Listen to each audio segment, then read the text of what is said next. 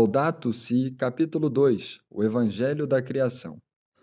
Por que motivo incluir neste documento, dirigido a todas as pessoas de boa vontade, um capítulo referido às convicções de fé? Não ignoro que alguns, no campo da política e do pensamento, rejeitam decididamente a ideia de um Criador ou consideram-na irrelevante, chegando ao ponto de relegar, ao, relegar para o reino do irracional a riqueza que as religiões possam oferecer para uma ecologia integral e o pleno desenvolvimento do gênero humano. Outras vezes, supõe-se que elas constituam uma subcultura que se deve simplesmente tolerar. Todavia, a ciência e a religião, que fornecem diferentes abordagens da realidade, podem entrar num diálogo intenso e frutoso para ambas. Artigo 1. A luz que a fé oferece. Se estivermos presente a complexidade da crise ecológica e suas múltiplas causas, deveremos reconhecer que as soluções não podem vir de uma única maneira de interpretar e transformar a realidade. É necessário recorrer também às diversas riquezas culturais dos povos, à arte e à poesia, à vida interior e à espiritualidade. Se quisermos de verdade construir uma ecologia que nos permita reparar tudo o que temos destruído, então, nenhum ramo das ciências e nenhuma forma de sabedoria pode ser transcurada, nem sequer a sabedoria religiosa com a sua própria linguagem. Além disso, a Igreja Católica está aberta ao diálogo com o pensamento filosófico, o que lhe permite produzir várias sínteses entre fé e razão. No que diz respeito às questões sociais, Pode-se constatar isto mesmo no desenvolvimento da doutrina social da Igreja, chamada a enriquecer-se cada vez mais a partir dos novos desafios.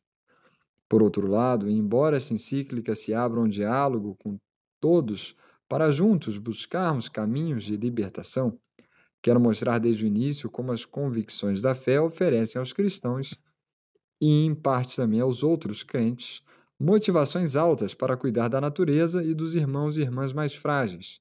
Se, pelo simples fato de ser humanas, as pessoas se sentem movidas a cuidar do ambiente de que fazem parte, os cristãos, em particular, advertem que sua tarefa no seio da criação e os seus deveres em relação à natureza e ao Criador fazem parte da sua fé.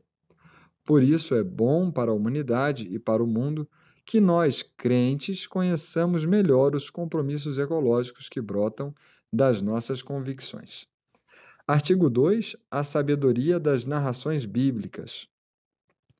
Sem repropor aqui toda a teologia da criação, queremos saber o que nos dizem as grandes narrações bíblicas sobre a relação do ser humano com o mundo.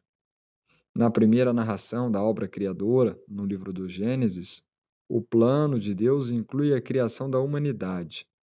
Depois da criação do homem e da mulher, disse que Deus, vendo a sua obra, considerou-a muito boa. A Bíblia ensina que cada ser humano é criado por amor, feito à imagem e semelhança de Deus. Esta afirmação mostra-nos a imensa dignidade de cada pessoa humana, que não é somente alguma coisa, mas alguém. É capaz de se conhecer de se possuir e de livremente se dar e entrar em comunhão com outras pessoas. São João Paulo II recordou que o amor muito especial que o Criador tem por cada ser humano confere-lhe uma dignidade infinita. Todos aqueles que estão empenhados na defesa da dignidade das pessoas podem encontrar na fé cristã as razões mais profundas para tal compromisso. Como é maravilhosa a certeza de que a vida de cada pessoa não se perde num caos desesperador, num mundo regido pelo puro acaso ou por ciclos que se repetem sem sentido. O Criador pode dizer a cada um de nós: Antes de te haver formado no ventre materno, eu já te conhecia. Fomos concebidos no coração de Deus e por isso cada um de nós é o fruto de um pensamento de Deus Cada um de nós é querido, cada um de nós é amado, cada um de nós é necessário. As narrações da criação no livro do Gênesis contêm, na sua linguagem simbólica e narrativa, ensinamentos profundos sobre a humanidade e sua realidade histórica. Estas narrações sugerem que a existência humana se baseia sobre três relações fundamentais, intimamente ligadas às relações com Deus, com o próximo e com sua terra. Segundo a Bíblia, estas três relações vitais romperam-se não só exteriormente, mas também dentro de nós. Esta ruptura é o pecado. A harmonia entre o Criador, a humanidade e toda a criação foi destruída por termos pretendido ocupar o lugar de Deus, recusando reconhecer-nos como criaturas limitadas. Este fato distorceu também a natureza do mandato de dominar a terra e de a cultivar e guardar. Como resultado, a relação originariamente harmoniosa entre o ser humano e a natureza transformou-se num conflito, por isso, é significativo que a harmonia vivida por São Francisco de Assis com todas as criaturas tenha sido interpretada como uma sanação daquela ruptura. Dizia São Boaventura que, através da reconcilia reconciliação universal com todas as criaturas, Francisco voltara de alguma forma ao estado de inocência original. Longe desse modelo, o pecado manifesta-se hoje com toda a sua força de destruição nas guerras e nas várias formas de violência e abuso, no abandono dos mais frágeis e nos ataques contra a natureza. Não somos Deus. A terra existe antes de nós e foi-nos dada. Isto permite responder a uma acusação lançada contra o pensamento judaico-cristão. Foi dito que a narração do Gênesis, que convida a dominar a terra, favoreceria a exploração selvagem da natureza apresentando uma imagem do ser humano como dominador e devastador. Mas esta não é uma interpretação correta da Bíblia, como a entende a Igreja. Se é verdade que nós, cristãos, algumas vezes interpretamos de forma incorreta as Escrituras, hoje devemos decididamente rejeitar que, do fato de ser criados à imagem e semelhança de Deus e do mandato de dominar a terra, se deduz um domínio absoluto sobre as outras criaturas. É importante ler os textos bíblicos no seu contexto, com uma justa hermenêutica, e lembrar que nos convidam a cultivar e guardar o jardim do mundo. Enquanto cultivar quer dizer lavrar ou trabalhar um terreno, guardar significa proteger, cuidar, preservar, velar.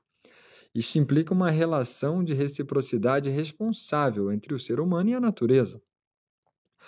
Cada comunidade pode tomar a, da bondade da terra aquilo que necessita para sua sobrevivência, mas tem também o dever de a proteger e garantir a continuidade de sua fertilidade para suas gerações futuras. Em última análise, ao Senhor pertence a terra. A Ele pertence a terra e tudo o que nela existe. Por isso, Deus proíbe-nos toda a pretensão de posse absoluta. Nenhuma terra será vendida definitivamente, porque a terra pertence-me, e vós sois apenas estrangeiros e meus hóspedes. Está escrito em Levíticos, capítulo 25, versículo 23. Esta responsabilidade perante a terra, que é de Deus, implica que o ser humano, dotado de inteligência, respeite as leis da natureza e os delicados equilíbrios entre os seres deste mundo, porque ele deu uma ordem e tudo foi criado. Ele fixou tudo pelos séculos sem fim e estabeleceu leis a que não se pode fugir. Consequentemente, a legislação bíblica detém-se a propor ao ser humano várias normas relativas não só às outras pessoas, mas também aos restantes dos seres vivos. Se vires o jumento do teu irmão ou o seu boi caídos no caminho, não te desvies deles, mas ajuda-os a levantarem-se. Se encontrares no caminho, em cima de uma árvore ou no chão, um ninho de pássaros com filhotes ou ovos cobertos pela mãe, não apanharás a mãe com a ninhada.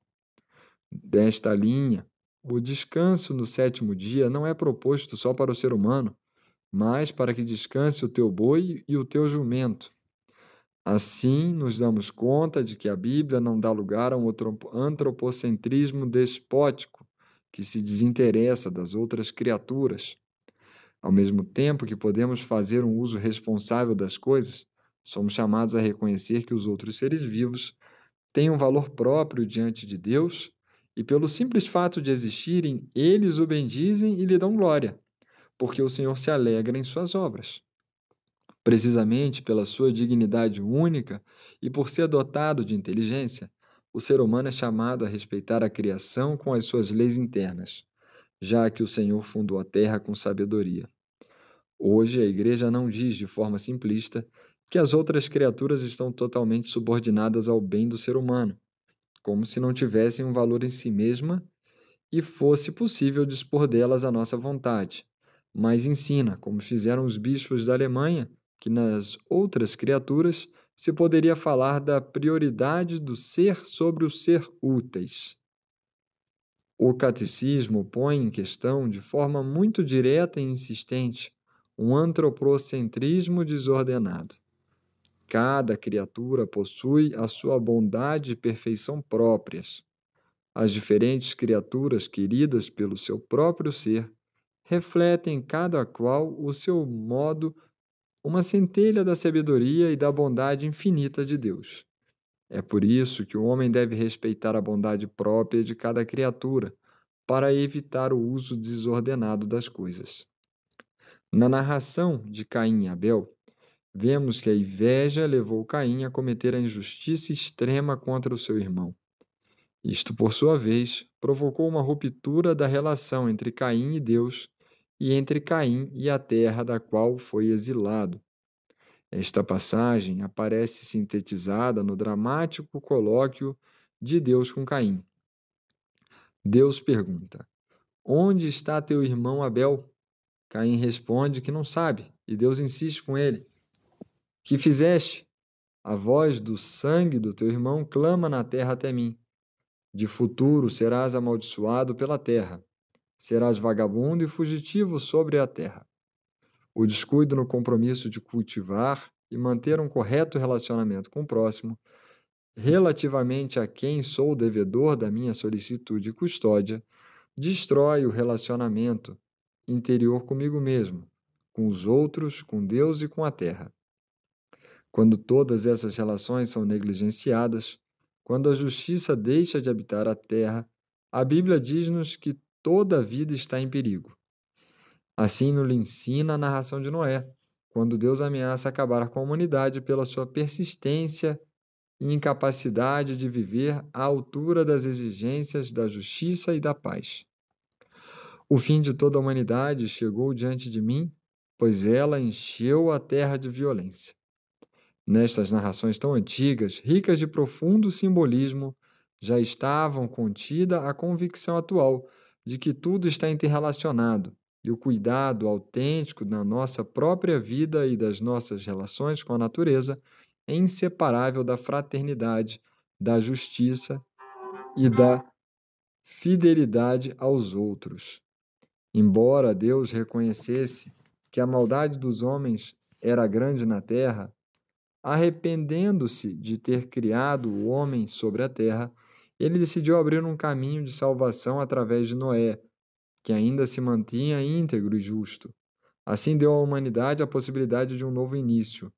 Basta um homem bom para ver esperança.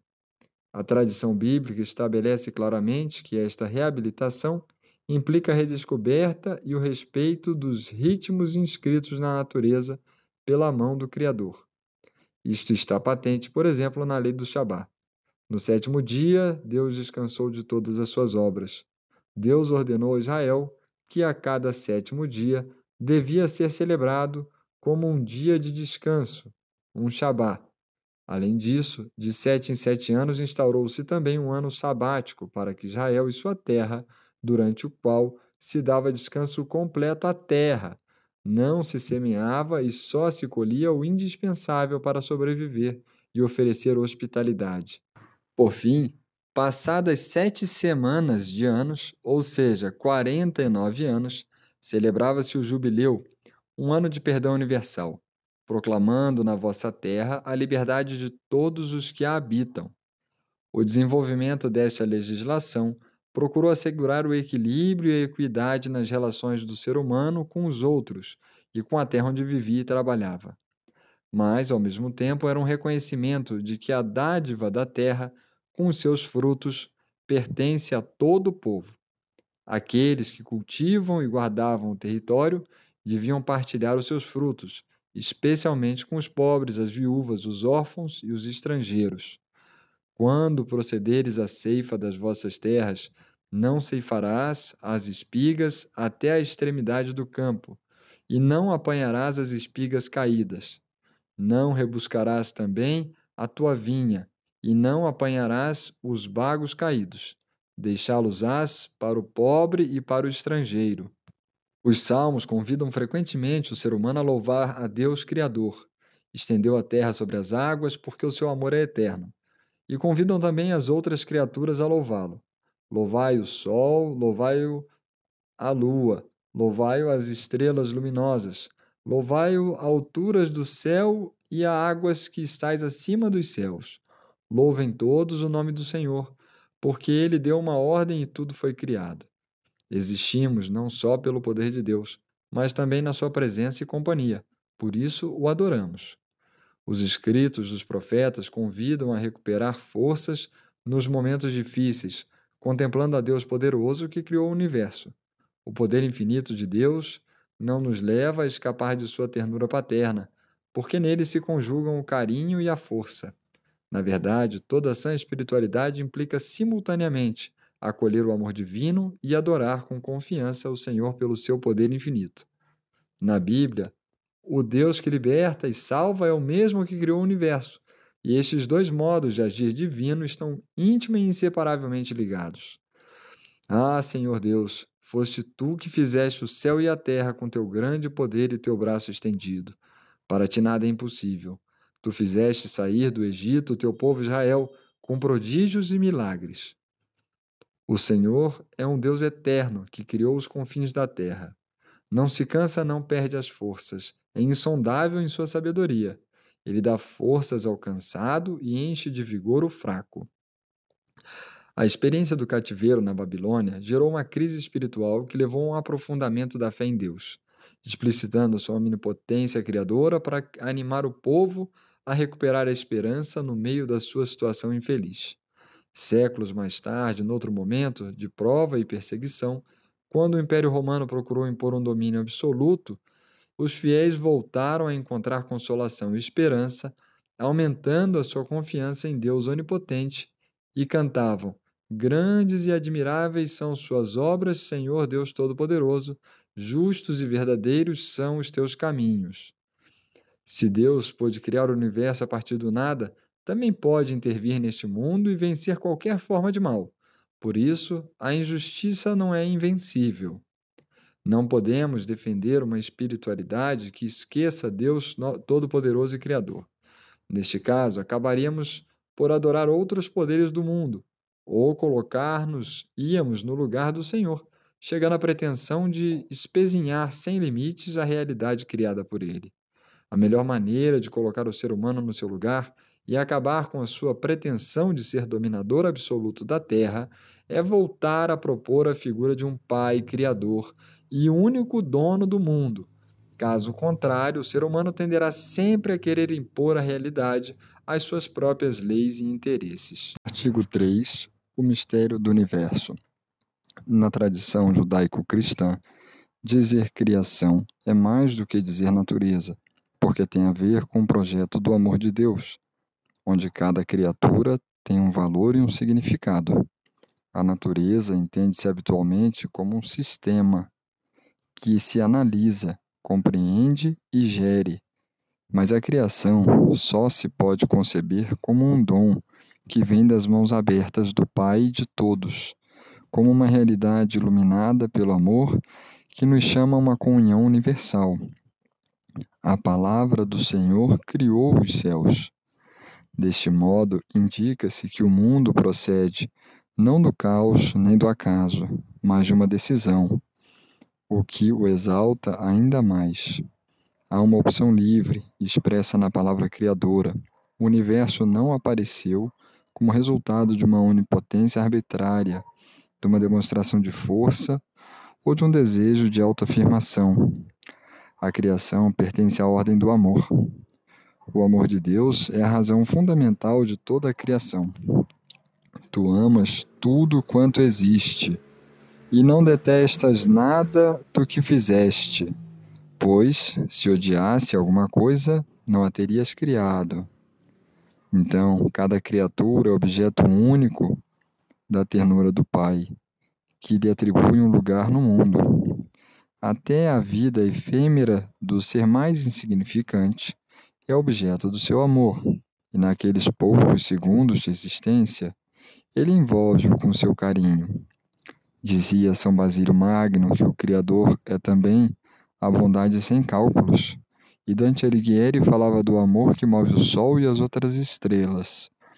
Por isso, das obras criadas pode-se subir a sua amorosa misericórdia.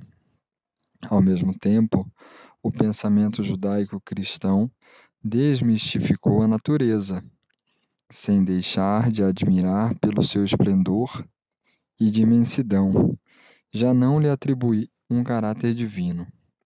Deste modo, ressalta ainda mais o nosso compromisso para com ela um regresso à natureza não pode ser feito à custa de liberdade e da responsabilidade do ser humano, que é parte do mundo com o dever de cultivar as próprias capacidades para proteger e desenvolver as suas potencialidades.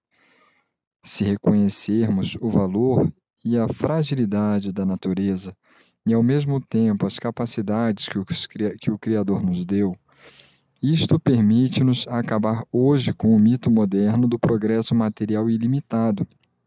Um mundo frágil, com o ser humano a quem Deus confia o cuidado do mesmo, interpela nossa inteligência para reconhecer como deveremos orientar, cultivar e limitar o nosso poder.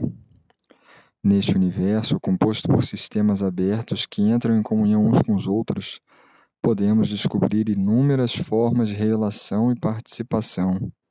Isto leva-nos também a pensar o todo como aberto à transcendência de Deus, dentro da qual se desenvolve. A fé permite-nos interpretar o significado e a beleza misteriosa do que acontece. A liberdade humana pode prestar a sua contribuição inteligente para uma evolução positiva, como pode também acrescentar novos males, novas causas de sofrimento e verdadeiros atrasos. E isto dá lugar a apaixonante e dramática história humana, capaz de transformar-se num desabrochamento de libertação, engrandecimento, salvação e amor, ou, pelo contrário, num percurso de declínio e mútua destruição. Por isso, a Igreja, com a sua ação, procura não só lembrar o dever de cuidar da natureza, mas também, sobretudo, proteger o homem da destruição de si mesmo. Apesar disso, Deus, que deseja atuar conosco e contar com a nossa cooperação, é capaz também de tirar algo de bom dos males que praticamos, porque o Espírito Santo possui uma inventiva infinita própria da mente divina, que sabe prover e desfazer os nós das vicissitudes humanas mais complexas e impenetráveis. De certa maneira, quis limitar-se a si mesmo, criando um mundo necessitado de desenvolvimento, onde muitas coisas que consideramos males, perigos ou fontes de sofrimento, na realidade fazem parte das dores de parto que nos estimulam a colaborar com o Criador. Ele está presente no mais íntimo de cada coisa, sem condicionar a sua autonomia da sua criatura. E isto dá lugar também a legítima autonomia das realidades terrenas. Esta presença divina, que garante a permanência e o desenvolvimento de cada ser, é a continuação da ação criadora. O Espírito de Deus encheu o universo de potencialidades que permitem que, do próprio seio das coisas, possa brotar sempre algo novo. A natureza nada mais é do que a razão de certa arte, concretamente a arte divina inscrita nas coisas, pela qual as próprias coisas se movem para um fim determinado. Como se o mestre construtor de navios pudesse conceder à madeira a possibilidade de se mover a si mesma para se tomar a forma da nave. Embora suponha também processos evolutivos, o ser humano implica uma novidade que não se explica cabalmente pela evolução de outros sistemas abertos. Cada um de nós tem em si uma identidade pessoal, capaz de entrar em diálogo com os outros e com o próprio Deus. A capacidade de reflexão e raciocínio, a criatividade, a interpretação, a elaboração artística e outras capacidades originais manifestam uma singularidade que transcende o âmbito físico e biológico. A novidade qualitativa implicada no aparecimento de um ser pessoal dentro de um universo material pressupõe uma ação direta de Deus, uma chamada peculiar à vida e a relação de um tu com outro tu. A partir dos textos bíblicos, consideramos o ser humano como sujeito que nunca pode ser reduzido à categoria de objeto.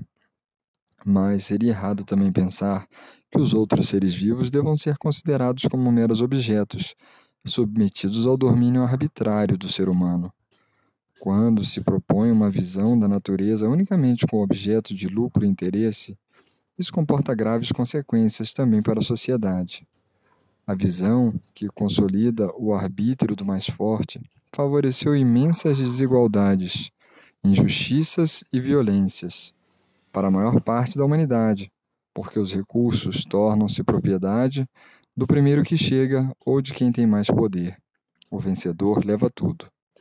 O ideal de harmonia, justiça, fraternidade e paz que Jesus propõe situa-se no antípodas de tal modelo, como ele mesmo se expressou ao compará-lo com os poderes do seu tempo. Sabeis que os chefes das nações as governam como os seus senhores, e que os grandes exercem sobre elas o seu poder. Não sejam assim entre vós.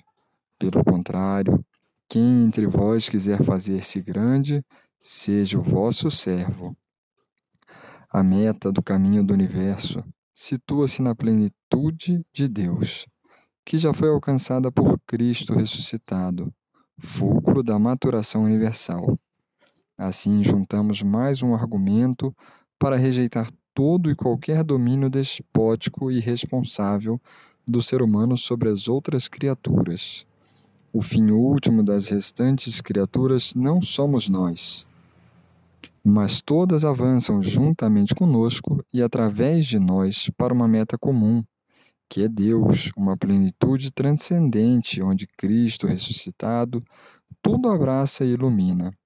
Com efeito, o ser humano bem dotado de inteligência e amor, atraído pela plenitude de Cristo, é chamado a reconduzir todas as criaturas ao seu Criador. Artigo 4. A mensagem de cada criatura na harmonia de toda a criação.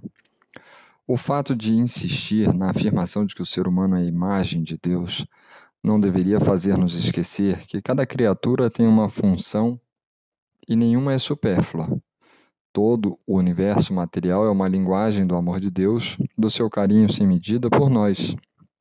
O solo, a água, as montanhas, tudo é carícia de Deus. A história da própria amizade com Deus desenrola-se sempre num espaço geográfico, que se torna um sinal muito pessoal. Cada um de nós guarda na memória lugares cujas lembranças nos faz muito bem. Quem cresceu no meio de montes, quem na infância se sentava junto ao riacho a beber, ou quem jogava numa praça do seu bairro, quando volta a esses lugares sente-se chamado a recuperar sua própria identidade. Deus escreveu um livro estupendo, cujas letras são representadas pela multidão de criaturas presentes no universo. E justamente afirmaram os bispos do Canadá que nenhuma criatura fica fora dessa manifestação de Deus, desde os panoramas mais amplos às formas de vida mais frágeis. A natureza é um manancial incessante de encanto e reverência. Trata-se de uma contínua revelação do divino. Os bispos do Japão, por sua vez, disseram algo muito sugestivo.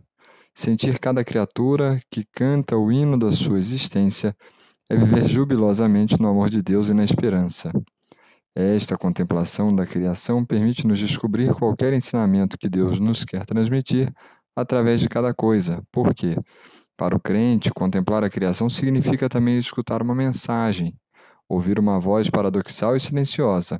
Podemos afirmar que, ao lado da revelação propriamente dita, contida nas Sagradas Escrituras, há uma manifestação divina no despontar do sol e no cair da noite, Prestando atenção a essa manifestação, o ser humano aprende a reconhecer-se a si mesmo na relação com outras criaturas. Eu me expresso exprimindo o mundo, exploro a minha sacralidade decifrando a do mundo. O conjunto do universo, com as suas, suas múltiplas relações, mostra melhor a riqueza inesgotável de Deus.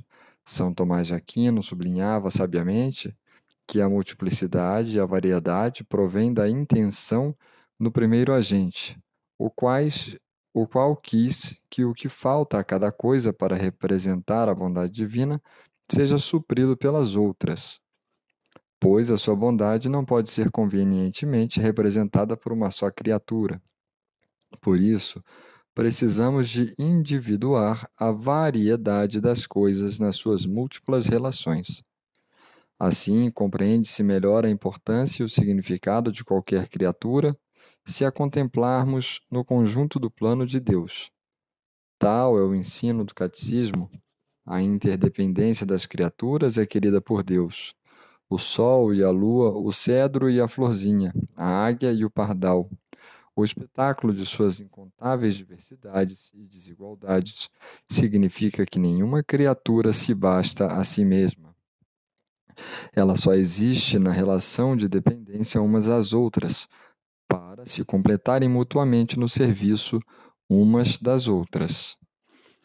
Quando nos damos conta do reflexo de Deus em tudo que existe, o coração experimenta o desejo de adorar o Senhor por todas as suas criaturas, e juntamente com elas, como se vê nesse gracioso canto, cântico de São Francisco de Assis. Louvado sejas, meu Senhor, com todas as tuas criaturas, especialmente o Senhor irmão Sol, o qual faz o dia e por ele nos ilumina. E ele é belo e radiante com grande esplendor. De ti, Altíssimo, nos dá ele a imagem. Louvado seja meu Senhor pela irmã lua e pelas estrelas, que no céu formaste, claras, preciosas e belas. Louvado seja meu Senhor pelo irmão vento, pelo ar, pela nuvem e pelo sereno, e todo o tempo com o qual as tuas criaturas dás o sustento. Louvado sejas, meu Senhor, pela irmã água, que é tão útil e humilde, e preciosa e casta. Louvado seja, meu Senhor, pelo irmão fogo, pelo qual iluminas a noite. Ele é belo e alegre, vigoroso e forte. Os bispos do Brasil sublinharam que toda a natureza, além de manifestar Deus, é lugar de sua presença. Em cada criatura habita o seu espírito vivificante, que nos chama a um relacionamento com Ele. A descoberta dessa presença estimula em nós o desenvolvimento das virtudes ecológicas. Mas quando dizemos isso, não esqueçamos que há também uma distância infinita, pois as coisas desse mundo não possuem a plenitude de Deus. Esquecê-lo, aliás, também não faria bem às criaturas, porque não reconheceríamos o seu lugar verdadeiro e próprio, acabando por lhes exigir indevidamente aquilo que, na sua pequenez, não nos podem dar. Artigo 5. Uma comunhão universal. As criaturas deste mundo não podem ser consideradas um bem sem dono. Todas são tuas, ó Senhor, que amas a vida. Isto gera a convicção de que nós e todos os seres do universo, sendo criados pelo mesmo Pai, estamos unidos por laços invisíveis e formamos uma espécie de família universal, uma comunhão sublime que nos impele a um respeito sagrado, amoroso e humilde. Quero lembrar que Deus uniu-nos tão estreitamente ao mundo que nos rodeia que a desertificação do solo é como uma doença para cada um. E podemos lamentar a extinção de uma espécie como se fosse uma mutilação. Isso não significa igualar todos os seres vivos e tirar ao ser humano aquele seu valor peculiar que simultaneamente implica uma tremenda responsabilidade. Também não quer dizer uma divinização da terra, o que nos privaria da nossa vocação de colaborar com ela e proteger a sua fragilidade. Estas concepções acabariam por criar novos desequilíbrios, na tentativa de fugir da realidade que nos interpela. Às vezes, nota-se a obsessão de negar qualquer preeminência à pessoa humana, conduzindo-se uma luta em prol das outras espécies que não se vê na hora de defender igual dignidade entre os seres humanos. Devemos certamente ter a preocupação de que os outros seres vivos não sejam tratados de forma irresponsável, mas deveriam indignar-nos, sobretudo, as enormes desigualdades existentes entre nós, porque continuamos a tolerar que algumas se considerem mais dignos do que outros. Deixamos de notar que alguns se arrastam numa miséria degradante, sem possibilidades reais de melhoria, enquanto outros não sabem sequer que fazer ao que têm. Ostentam vaidosamente uma suposta superioridade e deixam atrás de si um nível de desperdício tal que seria impossível generalizar sem destruir o planeta. Na prática, continuamos a admitir que alguns se sintam mais humanos que outros, como se tivessem nascido maior, com maiores direitos.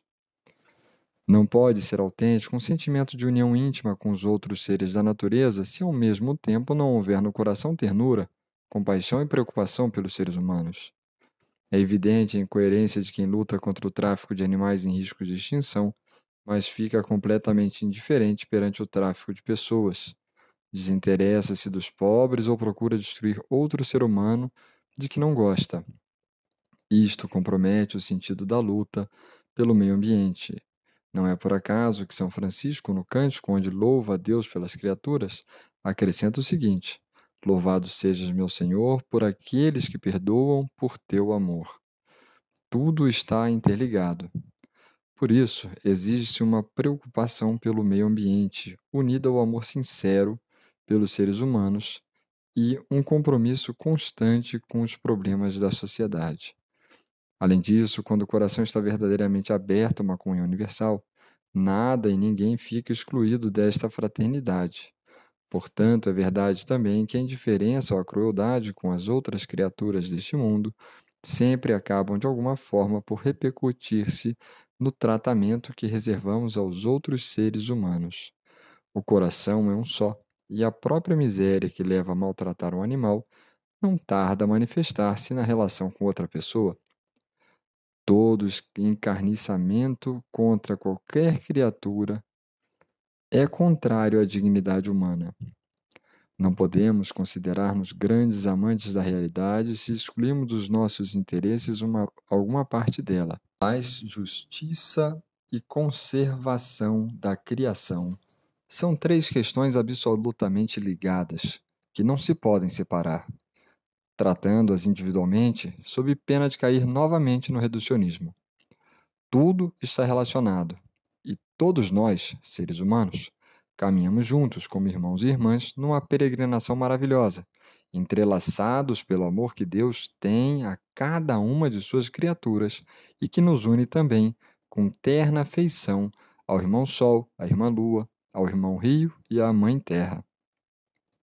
Artigo 6. O destino comum dos bens. Hoje, crentes e não crentes estão de acordo que a terra é essencialmente uma herança comum, cujos frutos devem beneficiar a todos. Para os crentes, isto se torna uma questão de fidelidade ao Criador, porque Deus criou o mundo para todos. Por conseguinte, toda abordagem ecológica deve integrar uma perspectiva social que tenha em conta os direitos fundamentais dos mais desfavorecidos. O princípio da subordinação da propriedade privada ao destino universal dos bens e, consequentemente, o direito universal ao seu uso é uma regra de ouro do comportamento social e o primeiro princípio de toda a ordem ético-social. A tradição cristã nunca reconheceu como absoluto ou intocável o direito à propriedade privada e salientou a função social de qualquer forma de propriedade privada. São João Paulo II lembrou essa doutrina com grande ênfase, dizendo que Deus deu a terra a todo o gênero humano para que ela sustente todos os seus membros, sem excluir nem privilegiar ninguém. São palavras densas e fortes. Insistiu que não seria verdadeiramente digno do homem um tipo de desenvolvimento que não respeitasse e promovesse os direitos humanos, pessoais e sociais econômicos e políticos, incluindo os direitos das nações e dos povos.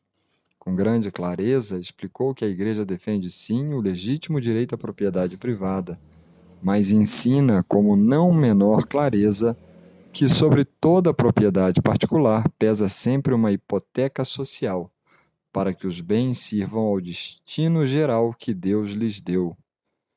Por isso, afirma que não é segundo o desígnio de Deus gerir este dom de modo tal que os seus benefícios aproveitem só a alguns poucos.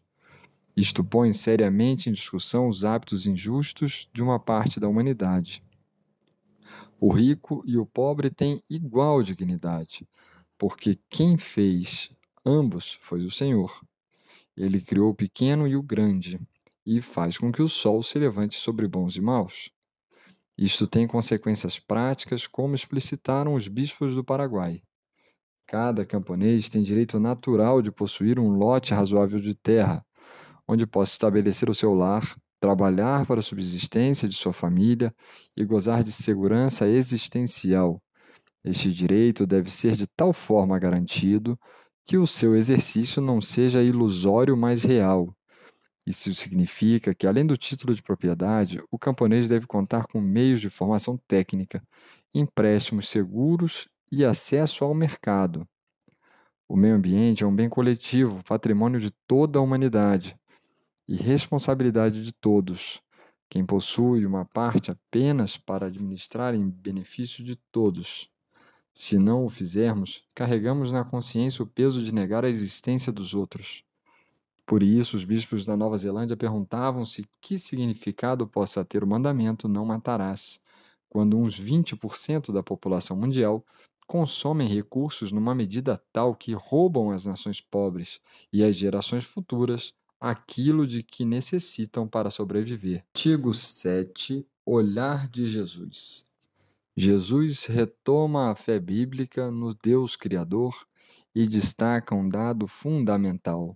Deus é Pai, um colóquio com os seus discípulos. Jesus convidava-os a reconhecer a relação paterna que Deus tem com todas as criaturas e recordava-lhes com comovente ternura como cada uma delas era importante aos olhos dele.